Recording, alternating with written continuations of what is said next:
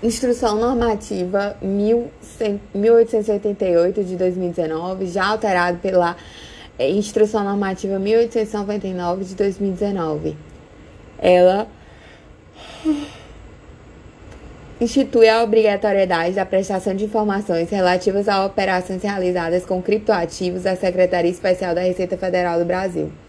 Artigo 1 essa instrução normativa institui disciplina a obrigatoriedade de prestação de informações relativas a operações realizadas com criptoativos à Secretaria Especial da Receita Federal do Brasil. Artigo 2 As informações a que se refere o artigo 1 deverão ser prestadas com a utilização do Sistema de Coleta Nacional, disponibilizado por meio do Centro Virtual de Atendimento ECAC da Receita Federal do Brasil, em layout a ser definido em ato declaratório executivo da Coordenação Geral de Programação e Estudos, a ser publicado no prazo de 60 dias, contado a partir da data da publicação da instrução normativa. A COPS deverá também editar e divulgar o Manual de Orientação do Sistema Coleta Nacional no prazo a que se refere o CAPT. Artigo 3 o conjunto de informações enviado de forma eletrônica deverá ser assinado digitalmente, mediante o uso de certificado digital válido, emitido por entidade credenciada pela Infraestrutura de Chaves Públicas, ICP Brasil. Sempre que for exigido no portal ECAC da Receita Federal do Brasil. Artigo 4. Para os efeitos dessa instrução normativa e para fins de conversão de valores em reais, o valor expresso em moeda estrangeira deve ser convertido: 1. Um, em dólar dos Estados Unidos da América. 2. Em moeda nacional. Parágrafo único. A conversão de retrato CAPT será feita pela cotação do dólar dos Estados Unidos da América fixada para venda pelo Banco Central do Brasil para a data de operação ou saldo extraída do boletim de fechamento PETAX divulgado pelo Banco Central. Capítulo 2 das definições. Artigo 5 Para os fins do disposto nessa instrução normativa, considera-se um criptoativo, a representação digital de valor denominada em sua própria unidade de conta, cujo preço pode ser expresso em moeda soberana local ou estrangeira, transacionada eletronicamente com a utilização de criptografia e de tecnologias de registros distribuídos, que pode ser utilizado como forma de investimento instrumento de transferência de valores ou acesso a serviços que não constituem moeda de curso legal e que não constitui moeda de curso legal. Criptomoeda, na verdade, não é uma moeda, é um ativo financeiro virtual. É uma representação digital de valor. Criptoativo é uma representação digital de valor denominada por sua própria unidade de conta cujo preço pode ser expresso em moeda soberana local ou estrangeira transacionada eletronicamente com a utilização de criptografia e de tecnologias de registros distribuídos, que pode ser utilizado como forma de investimento, instrumentos de transferência de valores ou acesso a serviços e não constitui moeda de curso legal. 2. Exchange de criptoativo é uma pessoa jurídica, ainda que não financeira, que oferece serviços referentes a operações realizadas com criptoativos, inclusive intermediação, negociação ou custódia, e que pode aceitar quaisquer meios de pagamento, inclusive outros criptoativos. Então, exchange criptoativo é uma pessoa jurídica, ainda que não financeira, mas ela oferece serviços referentes a operações realizadas com cripto, inclusive intermediação, negociação ou custódia, e pode aceitar qualquer meio de pagamento, inclusive outros criptoativos. Parágrafo único. Inclui-se no conceito de intermediação de operações realizadas com criptoativos a disponibilização de ambientes para a realização das operações de compra e venda de criptoativos realizados entre os próprios usuários de seus serviços. Capítulo 3 da obrigatoriedade da prestação de informações. Artigo 6 Fica obrigada a prestação de informações a que se refere o artigo 1 1. A exchange de criptoativos domiciliada para fins tributários no Brasil. 2. A pessoa física ou jurídica residente ou domiciliada no Brasil quando a.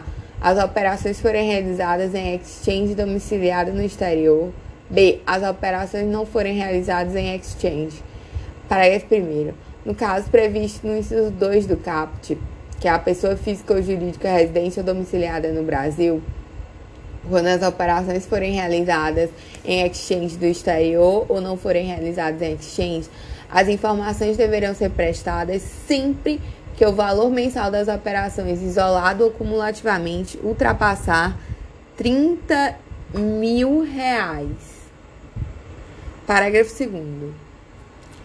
A obrigatoriedade de prestar informações aplica-se à pessoa física ou jurídica que realizar qualquer das operações com criptoativos relacionadas a seguir. 1. Um, compra e venda. 2. Permuta. 3. Doação. 4. Transferência de criptoativo para exchange. 5. É, retirada de criptoativo da exchange. 6.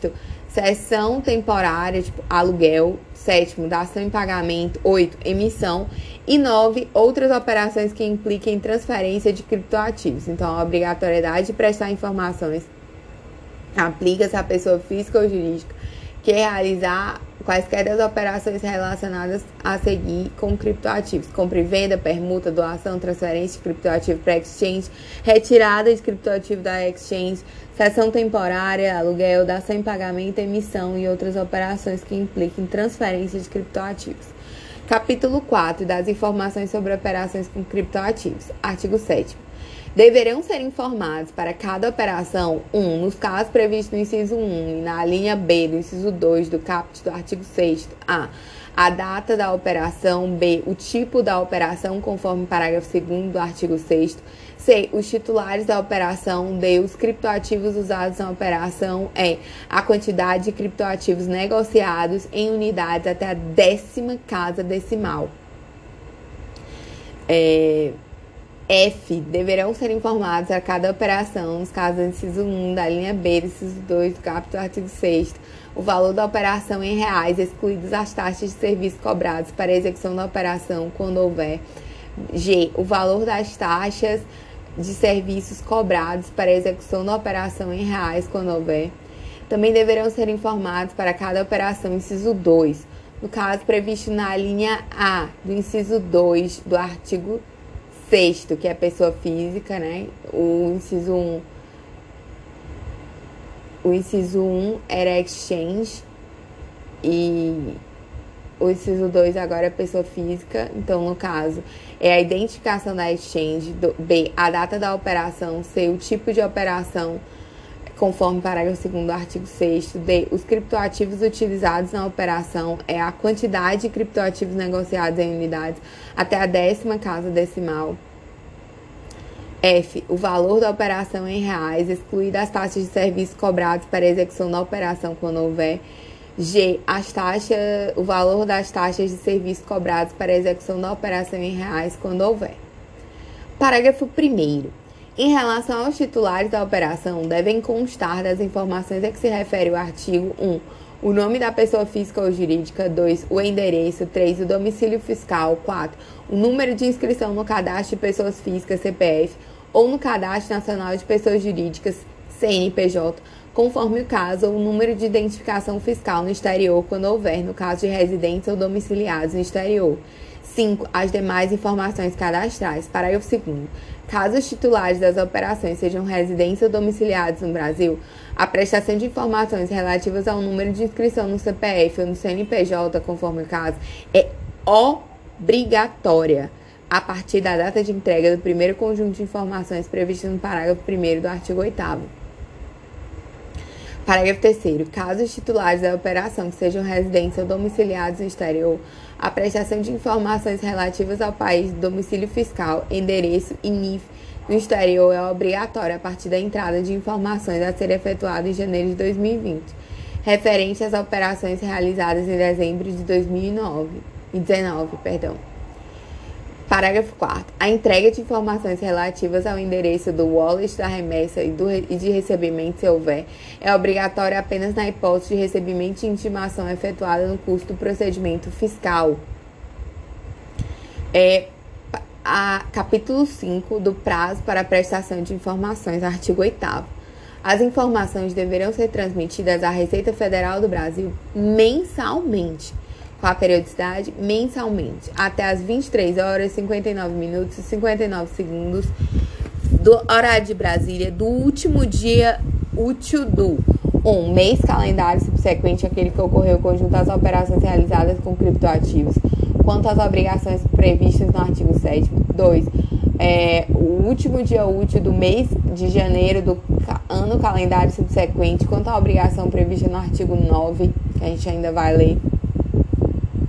Parágrafo 1. O primeiro conjunto de informações a ser entregue em setembro de 2019 será referente às operações realizadas em agosto de 2019.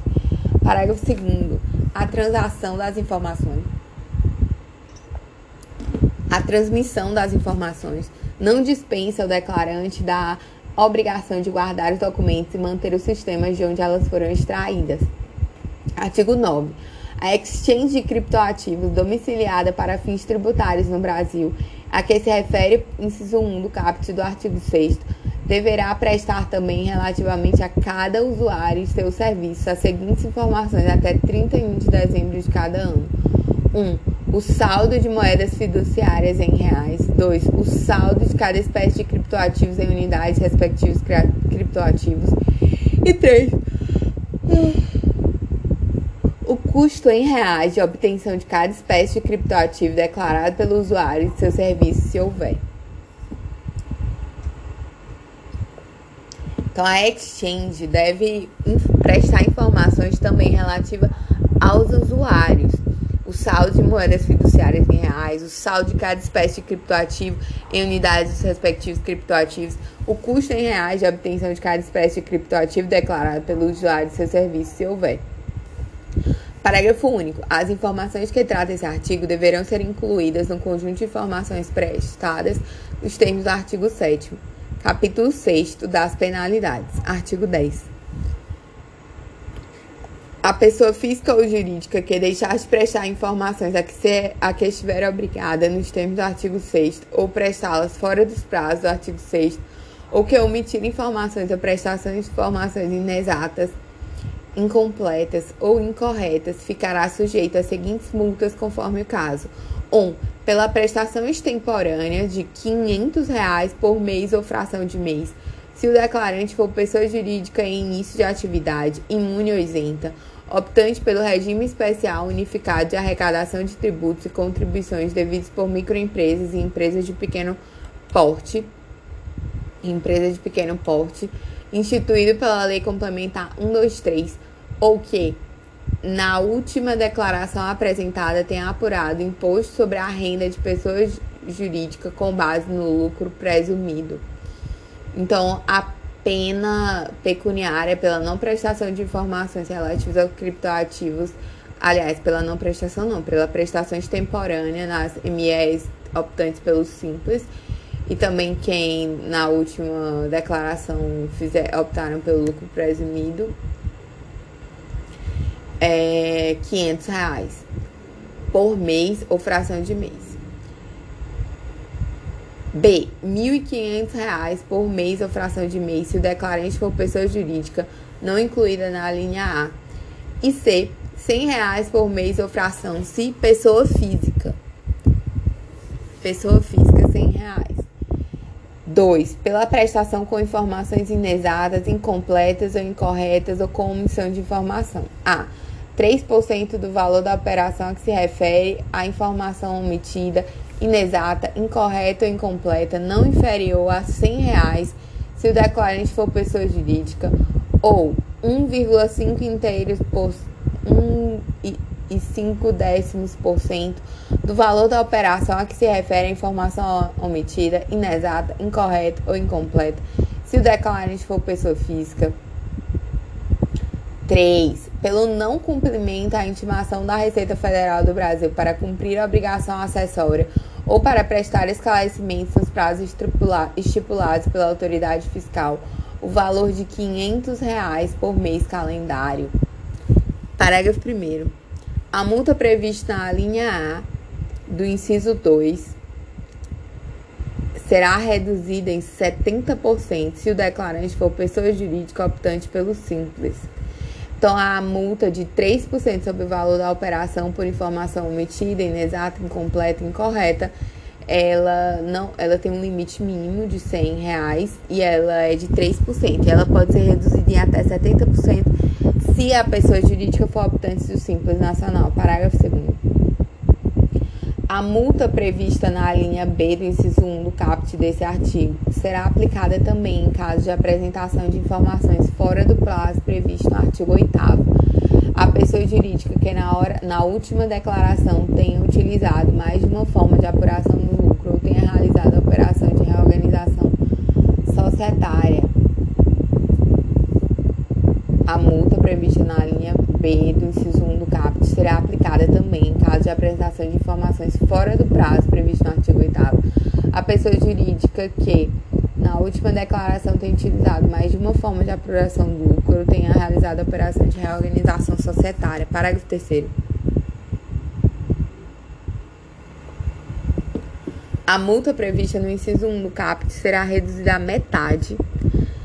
É, a multa do inciso 1 do CAPT por prestação extemporânea, né, que é de 500 para a ME PP optante do Simples, 1.500 para as outras sociedades e 100 reais por mês por pessoa física. Essa multa pode ser reduzida à metade nos casos em que a obrigação acessória for cumprida antes de qualquer procedimento de ofício. Para artigo 11 sem prejuízo da aplicação da multa prevista no inciso 2, que é pelo não cumprimento, aliás, pela prestação de informações inexatas, incompletas ou incorretas ou com omissão de informação. Então, sem prejuízo da aplicação dessa multa do inciso 2 do caput do artigo 10, poderá ser formalizada a comunicação ao Ministério Público Federal quando houver indícios da ocorrência de crimes previstos no artigo 1 da Lei 9613 de 98, que é o crime de lavagem de capitais, que é assim, artigo 1 da Lei 9613 diz que é ocultar ou dissimular a natureza, origem, localização, disposição, movimentação, propriedade de bens, direitos ou valores provenientes, direto ou indiretamente, da infração penal. Então, ocultar, dissimular a natureza, a origem, a localização, a disposição, movimentação, propriedade de bens, direitos valores, direto ou indiretamente, a infração penal.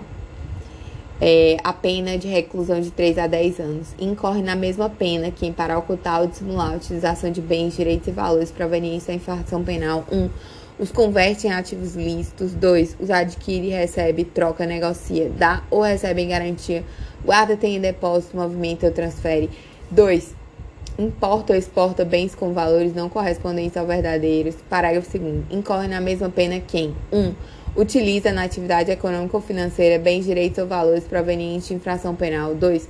Participa de grupo, associação ou escritório tendo conhecimento de que sua atividade principal ou secundária é dirigida à prática de crimes previstos nessa lei. É é, só lembrando que o crime de lavagem é punido à tentativa e a pena pode ser aumentada de 1 a 2 terços se os crimes forem cometidos de forma reiterada ou por intermédio de organização criminosa. A pena também pode ser reduzida de 1 a 2 terços é, se cumprida em regime aberto é, e, e ser cumprida em regime aberto ou semi-aberto, facultando-se ao juiz deixar de aplicada ou substituí-la a qualquer tempo por pena restritiva de direito se o autor coautor partícipe colaborar espontaneamente com as autoridades, prestando esclarecimento que conduz à apuração das infrações, à identificação dos autores, coautores, partícipes ou à localização dos bens, direitos ou valores objetos de crime. Parágrafo 6 Para a apuração do crime de que trata esse artigo, admite-se a utilização da ação controlada e da infiltração de agentes. Estou seguindo aqui na instrução normativa, capítulo 7 da retificação das informações, artigo 12. Caso a pessoa física ou jurídica constate que as informações prestadas contêm erros inexatidões ou omissões, poderá corrigi-los ou suprimi-las, conforme o caso, mediante a apresentação de retificação, observado o disposto nos parágrafos 2 e 3. Parágrafo único.